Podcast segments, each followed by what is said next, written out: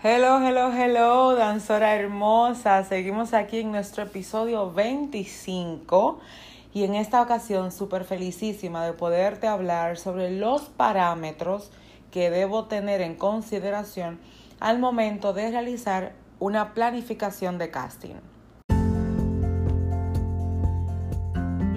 Bienvenida a la cuarta temporada de Más que Danza Podcast de Centro Adorartes. Estoy muy feliz de que tú estés aquí y que compartas conmigo todo esto que tengo el día de hoy. Sin más, vamos adentro. Hello, ahora sí ya con más calma. bienvenida, bienvenida una, una vez más a nuestro podcast Más que Danza, que con muchísimo cariño preparo para ti cada semana. Y en esta ocasión dándole seguimiento a nuestro tema anterior, ya te había mencionado que seguiríamos conversando con el hecho puntual de qué parámetros voy a tomar en consideración al realizar un casting. La verdad es que antes de proseguir te agradezco cada comentario en Instagram, en Facebook, en respuesta al correo que enviamos semanalmente desde Centro Adorartes. La verdad es que nos hace eh, sentir muy bien, saber que podemos cumplir con nuestro propósito, que tenerte aquí no es solo una pérdida de tiempo y no es únicamente por decir lo escuché, sino que lo estás aplicando y que estás tomando acción de acuerdo a esto, ¿ok? Gracias, de verdad, mil gracias. El día de hoy vamos a comenzar con cinco parámetros, cinco cosas que debemos tener en consideración. Primero, hacemos un casting o aperturamos las puertas para entrada al equipo de artes, de danza en este punto, por razones correctas. Porque en ocasiones damos apertura a gente que realmente sí quiera danzar y es correcto que dance, pero las razones internas del equipo no son correctas. Y como razones correctas me refiero al crecimiento discipulado de cada individuo que está dentro del equipo. ¿Qué pasa con cada uno de nosotros que queremos ser parte de un equipo, pero no conocemos ni la visión, ni el propósito, ni lo que persigue ese equipo de danza? Tú dirás, bueno, Karen, pero es danzar, obviamente, únicamente, danzar en la congregación. Pero yo tengo que desmentirte esta parte. Y yo sé que pronto Papá Dios me va a ayudar a tenerte en el webinar que vamos a hacer a fin de mes de agosto sobre las razones por las cuales un equipo está de pie. Porque la danza, como cualquier otro ministerio dentro de la iglesia o equipo, porque puede ser igual un ministerio evangelístico, pero debe tener visión, un propósito que desarrolle por medio de metas y alcance estratégicamente esos resultados que está buscando. Porque el líder de danza, ojo aquí, vuelvo y repito, si quieres, si no eres líder y quieres pasárselo a tu líder, tienes total libertad. Y es el hecho de que el líder debe establecer un propósito claro, no solo de cantidad de personas dentro del equipo de danza, sino también qué va a hacer con esas personas. ¿A quiénes va a formar? ¿En quiénes va a vertir el legado? ¿A quiénes va a formar como maestras? Y no solo como maestras de danza, el líder debe tener un ministerio específicamente desarrollado y con una convicción total que le permita desarrollar a otros dentro del ministerio de cada uno. Si vas a aperturar la, la, entrada al equipo de danza, entonces procura que las que ya están, las que ya son parte del equipo, estén desarrolladas en este punto que vas a desarrollar a las que vienen. ¿Por qué? Porque las que ya están son las que deberían formar a las que ya vienen. Esto se convierte en un tipo de liderazgo piramidal. Y fue lo que Jesús nos enseñó. Jesús vino, formó a doce. Y cada uno de esos doce iba a estar formando a otros. Yo realmente no sé si eran doce cada uno. Lo que yo sí sé es que cuando tú y yo visualizamos a los apóstoles también multiplicando de lo que Jesús le daba, vemos a un Pedro que alcanzó a cinco mil personas en un primer discurso. Quiere decir que Jesús lo entrenó bien. Y aún Jesús no estaba, los que llegaron recibieron de lo que él portaba.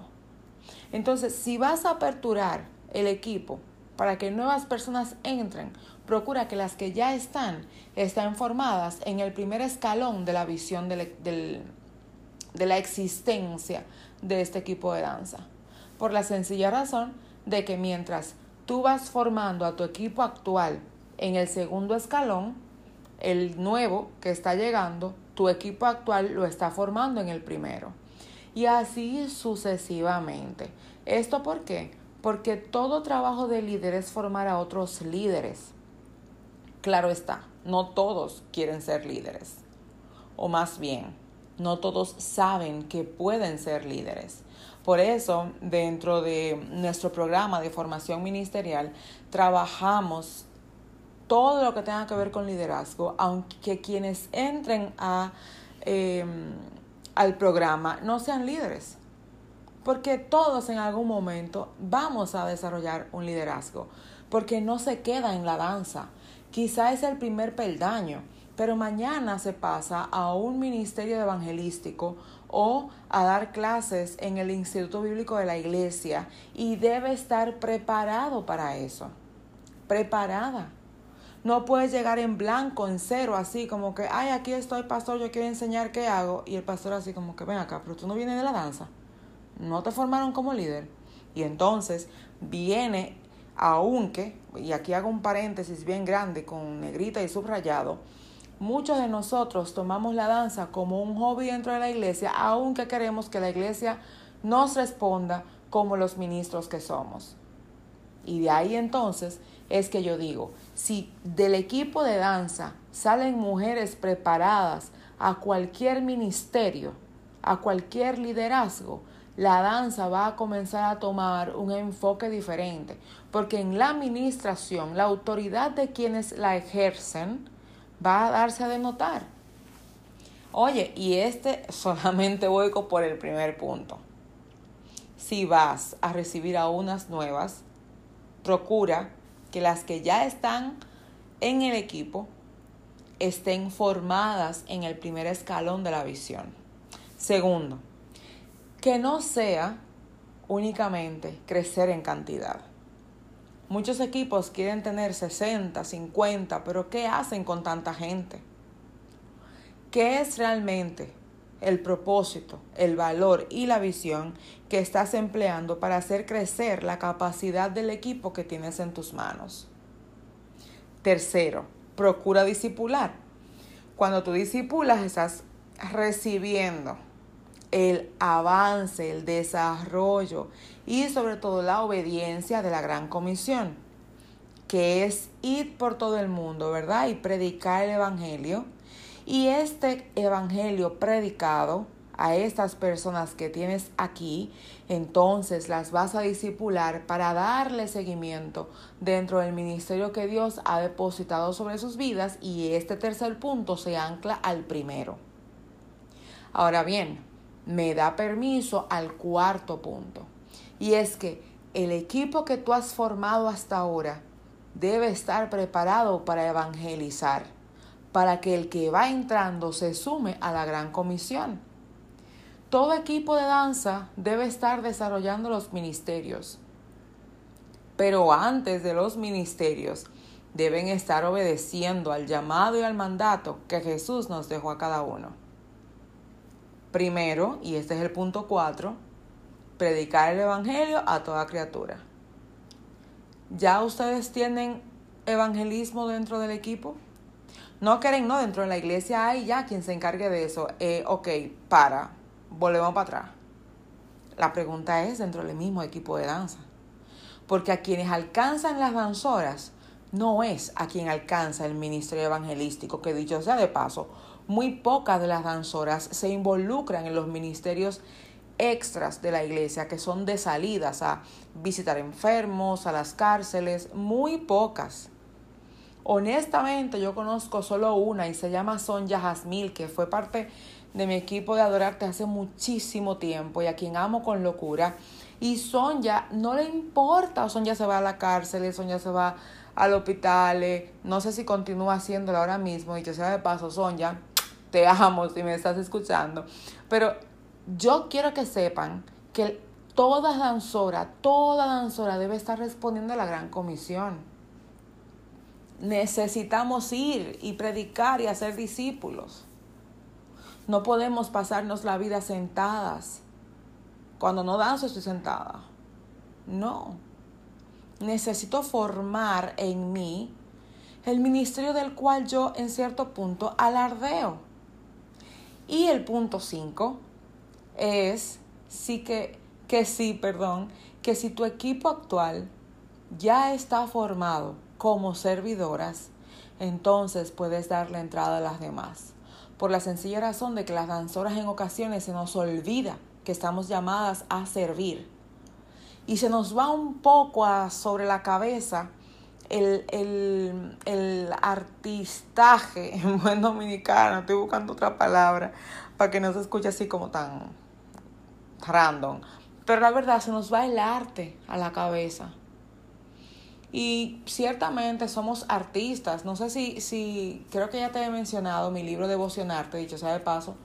Pasa por nuestra tienda, darac.grupoadorartes.com y allí puedes obtener el libro. Y es que tú eres un artista y no está mal que te llames artista, pero recuerda que cuando le das un sentido y propósito eterno a este arte, es enfocado en la administración. Y la administración equivale a servir. Si tú estás dispuesta a servir en todas las áreas de la iglesia, desde el altar hasta limpiar los baños, entonces dale entrada a otro equipo. Pero si tu equipo actual no lo está haciendo, te va a costar mucho decir a las nuevas que lo hagan. Porque las nuevas van a ver lo que han hecho la generación anterior. Y oye, si estás fundamentada dentro de estos cinco pasos o tu equipo está fundamentado dentro de estos cinco pasos, primero internos y luego entonces para exponer a otros a ellos, te puedo asegurar que los equipos de danza se pierden menos integrantes cada vez. Oye, el equipo de danza parece como que un centro de educación. Entran y salen, pero son más las que salen que las que entran. Y las que se quedan es haciendo coro, chercha, compartiendo y todo eso. No está mal, perdóname. Pero la verdad yo entiendo que debe tener un propósito eterno, porque de lo contrario somos bailarinas cualquiera. Ah, pero no, espérate, porque cuando te dicen bailarina, tú sales diciendo danzora, danzarina, que dicho sea de paso es lo mismo, baile y danza. Ya creo que lo hemos hablado en otras ocasiones. Aquí el tema está en que yo tengo que identificar realmente si me estoy, si estoy creciendo como ministro, si estoy formando a otros como ministros antes de darle paso a otras que quieran ser parte. Porque es imposible someter a las que llegan a lo que el grupo actual, al grupo nuevo, no está haciendo. Entonces ahora te pregunto así como que ligeramente, ¿entiendes necesario aperturar el, eh, tu equipo actualmente para que lleguen más danzores? ¿Estás enfocando estos puntos en tu equipo actual antes de dar a los demás? Hemos finalizado nuestro encuentro el día de hoy, sin embargo yo te animo a que estés súper pendiente la próxima semana que tenemos obviamente un nuevo episodio, pero también recuerda que nos vemos en las redes sociales diariamente, Instagram Centro Adorartes y en nuestra página web www.centroadorartes.com. No olvides además pasar dentro de la misma página por nuestra pestaña de membresías donde podrás ser parte de cada uno de nuestros programas y enterarte de primera instancia sobre todo lo nuevo que tenemos para ti. Dios te bendiga.